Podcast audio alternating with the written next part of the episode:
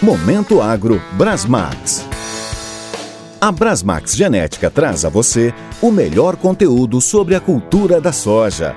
Professores e consultores renomados falando de assuntos que te ajudarão a atingir o máximo rendimento.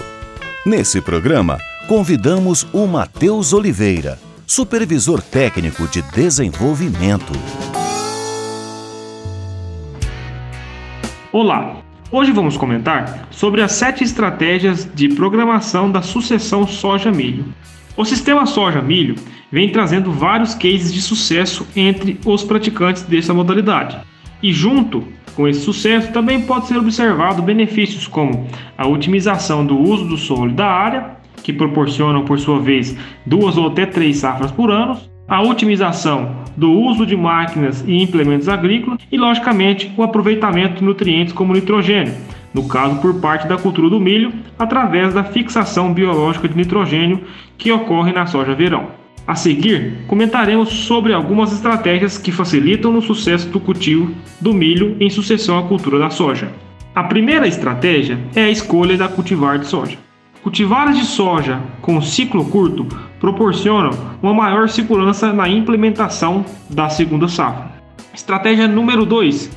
O planejamento deve ser iniciado na escolha da área com maior aptidão para o cultivo de milho, em sucessão à soja.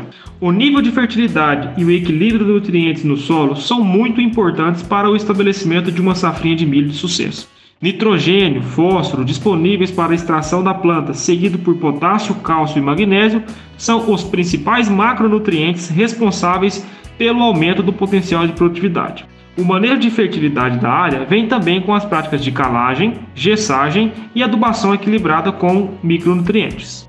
Estratégia número 3. Um ponto de atenção que é preciso ter nos momentos de dessecação das plantas daninhas e preparação do solo para plantio de soja é identificar o período de persistência do herbicida aplicado no solo e a interferência que o mesmo pode ter no desenvolvimento inicial da cultura do milho subsequente. Alguns herbicidas recomendados para aplicação na cultura da soja podem ter longos períodos de persistência e causar danos à cultura do milho safrinho. Outra questão muito importante é o manejo da resistência de plantas daninhas versus cultivo de milho RR, ou seja, o milho resistente a glifosato. Esta é uma questão relacionada ao uso do herbicida repetitivamente no controle de plantas daninhas na cultura do milho. O manejo dessa resistência se dá na utilização de outros princípios ativos para o controle das mesmas, evitando assim que elas fiquem seletivas. O exemplo mais comum, basicamente, é o uso de glifosato em pós-emergência na cultura do milho.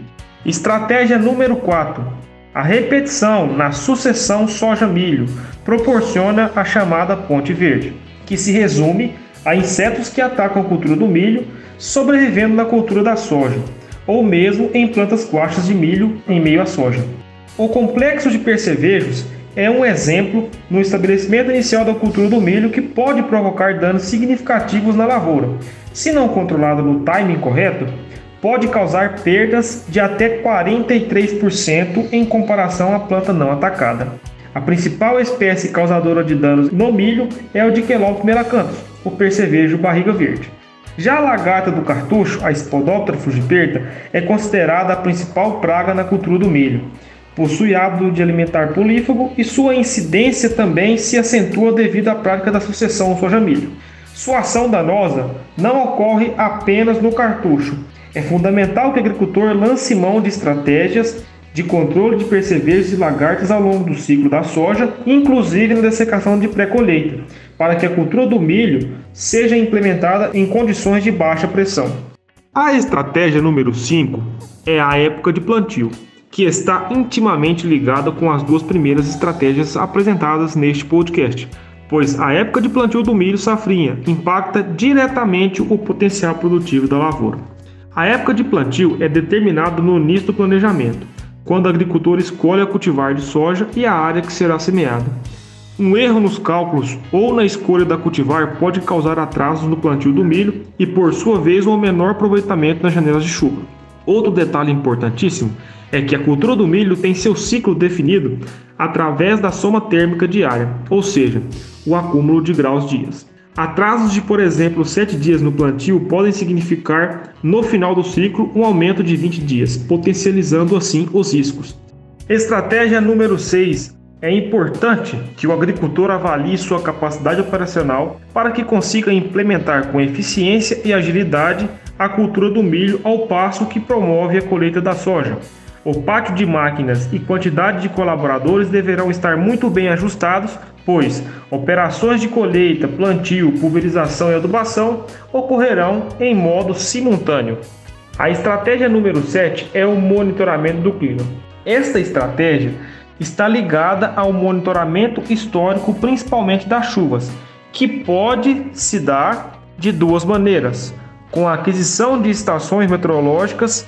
Outra ação simples pode ser a anotação dos volumes de chuva diário e, com o tempo, esses dados formarem um banco de dados para o agricultor e esse banco de dados auxiliar na interpretação do comportamento histórico dessas chuvas.